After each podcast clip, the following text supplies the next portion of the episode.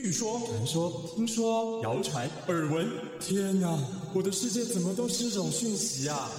您收到过假讯息吗？资讯爆炸的年代，各种真真假假的讯息，我们怎么样才能够聪明不受骗？欢迎收听《新闻真假掰》，假讯息拜拜。我是黄兆辉，这里是由台湾事实查核教育基金会所制作的 Podcast 节目。Hello，大家好，我是事实查中心的玉腾。Hello，大家好，我是博化。博化你好，今天想要跟大家聊一下查小喵出任务，然后这是一个最新的疫情动态，然后是由我们事实查中心的记者陈伟莹所撰写的。那这个东西在讲什么呢？他说北京染疫出现大白肺，美国有 XBB. 点一点五，春节必掌握的防疫科学知识。这个在讲什么呢？我们来看一下哈。他第一个讲的是说。再来就是要过年了嘛，那我们台湾最近的境外移入个案好像也开始增加了。目前台湾到底流行的是哪一种病毒？然后趋势是什么？博化可以跟我们分享一下吗？嗯，中央流行疫情指挥中心呢，每个礼拜一都会公布变种病毒的监测资料。那在最新公布的境外移入跟本土 Omicron 变异株的监测结果呢，发现 BA. 点五还是目前最主流的病毒变异株。大概占了六成，那另外四成呢，就是其他病毒株，包括了 BA. 点二点七五、BQ. 点一，还有 BF. 点七。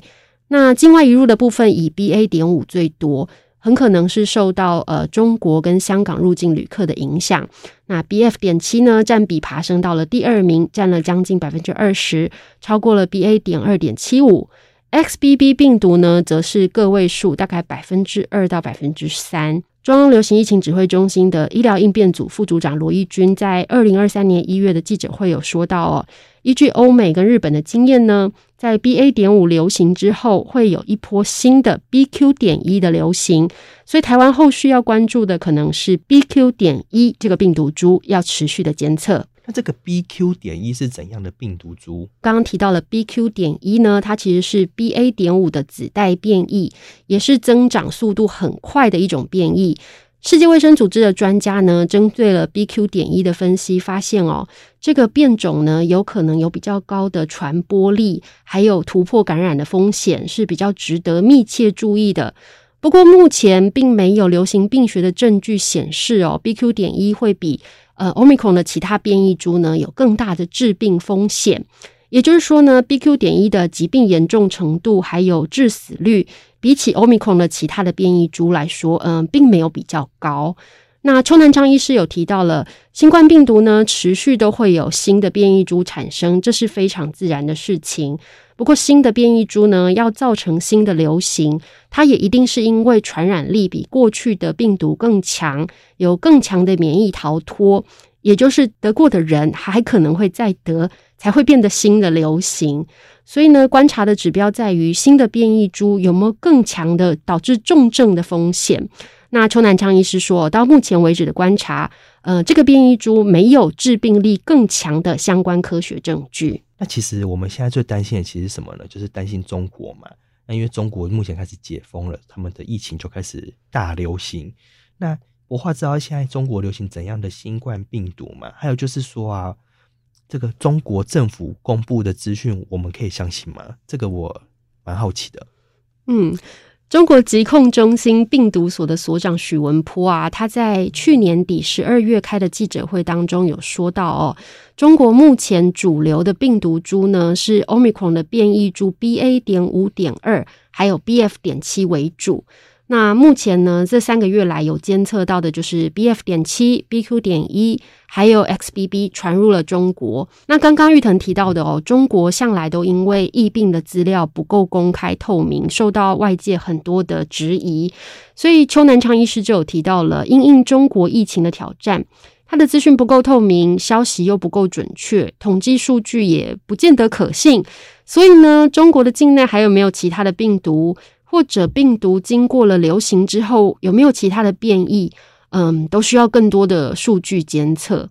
然后，呃，邱南昌医师也提到了，中国不够透明，没有关系，还好各国呢，透过自己的国境监控，还有基因分析，可以做出一些呃补足跟判断。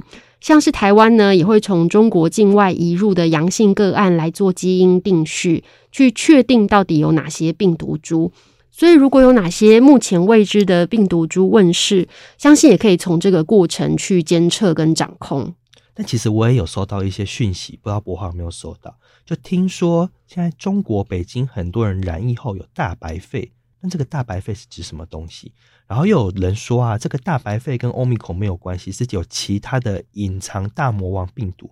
这听起来真的是很可怕。可是这个说法有证据吗？关于这个问题呢，查核中心请教了香港大学生物医学学院的教授金东彦来回答这个相关的问题哦。金东彦教授说，白肺呢是指胸部的 CT 出现了毛玻璃影。那所谓的大白肺呢，就是面积比较大，阴影的面积比较大。那这个毛玻璃影呢，早期被视为是新冠病毒感染的影像学特征之一，但是它不是光光新冠病毒染病的患者才会有，感染其他的人类冠状病毒、呼吸道融合病毒或是结核杆菌，也有可能会出现这样的毛玻璃影的影像。那在临床的实验当中呢，轻微的毛玻璃影会在无症状感染者的 CT 当中发现。呃，像是世界上报告的第一例无症状感染者，他的 CT 就有出现毛玻璃影。不过，随着病毒被清除，这个毛玻璃影可以完全的被吸收。也就是说，就算是出现了毛玻璃影呢，它并不代表肺部永久的受损。金教授有特别提到，在中国啊，之所以会出现这么多大白肺啦，或是心肌炎的相关的传言，往往是因为讯息不够透明，所以民众会觉得焦虑。或者呢，趁着这些谣言的传播啊，来发泄个人对于防疫的不满。所以很多的谣言其实它内容都叙述不清，或者是内容相互矛盾。那这些传言唯一的目的或是后果，其实就是为了要造成民众的恐慌和一些反弹。对，我其实当初收到那个讯息的时候，我也是蛮焦虑的。那其实我现在想想，我应该要做的第一个动作是把这个讯息啊丢到事实查核中心的赖官方账号，那其实就可以做一个第一手的事实查核，来看这个相关的讯息到底是真是假，或者是我想要更全面的报道，我也可以上 Google，然后或者上事实查核中心的网站来看有没有相关的大白肺的文章报道。那刚刚都是中国的部分，那我有点好奇，美国去年也是疫情很严重的地方。那现在他们流行的强势病毒株是什么？然后这个病毒株危险吗？死亡率高吗？不知道柏樺可不可以跟我分享一下？好，呃，查核中心的记者呢，去查了美国 CDC 的最新统计，发现呢，XBB. 点一点五的占比呢，在去年底十二月开始逐渐的攀升，尤其是到了十二月的最后一周，它的占比已经来到了四成左右哦，成为了最强势的流行株。那罗毅军在记者会当中也有提到了。XBB 病毒呢，先前其实有在东南亚的国家，像是新加坡流行过，而当时呢，发现 XBB 病毒的传播力很强，比 BA. 点五大概增加三成左右。不过它的住院、重症还有死亡率呢，是持平，甚至是稍稍低一点的。而且呢，在流行过后，也没有成为持续流行的病毒株。那邱南昌医师是提到了。国际广泛流传的变异株还是以 Omicron 的变异株为主。那 Omicron 的特征呢，主要就是感染上呼吸道，所以它的传播力也是蛮强的，可能会增加突破感染的风险。所以呢，接种疫苗对于预防染疫的功能其实是打折扣的。但是 BA. 点五次世代疫苗呢，还是可以发挥预防重症跟预防死亡的功效，所以疫苗还是有效的哦，不是像很多传言所说的，目前已经没有任何疫苗可以预防了。再来就是过年了嘛，那过年的时候难免我们就是会跟亲朋好友团圆啊。那我像我自己最近又是在买高铁票，博化对于这个春节防疫指南有没有什么可以提供给我们一些建议呢？是，今年的春节假期真的是蛮长的哦。除了接下来大家可能会返乡，那当然假期期间如果天气好的话呢，也有可能会南来北往到处旅游。所以邱南昌有建议哦，Omicron 还是可能会重复感染哦，不是已经染疫过的人就有无敌星星。所以呢，如果你是染疫后的重症高风险群，你还是应该尽快的在过年前去接种次世代的疫苗。那邱南昌也提醒喽。海外返台的民众务必要特别注意自己的身体状况，就算是你的入境检查是阴性，也要考虑到潜伏期的可能性。所以，如果你稍微出现不适的症状，就赶紧快筛吧。那如果感到身体不适的话，就尽量在家休息，减少外出活动，以免把病毒传播出去。然后，其实邱南昌医生也有建议啊，就是欧米克有可能重复感染。那如果染疫后的重症高危险群，其实你应该在评估要不要再接种次世代疫苗。今天博樺跟我们分享了很多很有很实用的内容哈。那我想问一下，这些内容我们可以在哪边看到？好，欢迎大家到台湾事实查核中心的官方网站搜寻“查小喵出任务”。北京染疫出现大白肺吗？美国有 XBB. 点一点五吗？春节必须掌握的防疫科学知识这篇文章，当然更简单的方式，您也可以在我们 Podcast 的讯息栏找到相关的连结，我们会把文章的相关资讯放在我们的说明栏位当中。好，那就祝大家有一个愉快又健康的春节假期啦！那我们谢谢博化的分享，谢谢大家，祝大家都平安，拜拜，拜拜。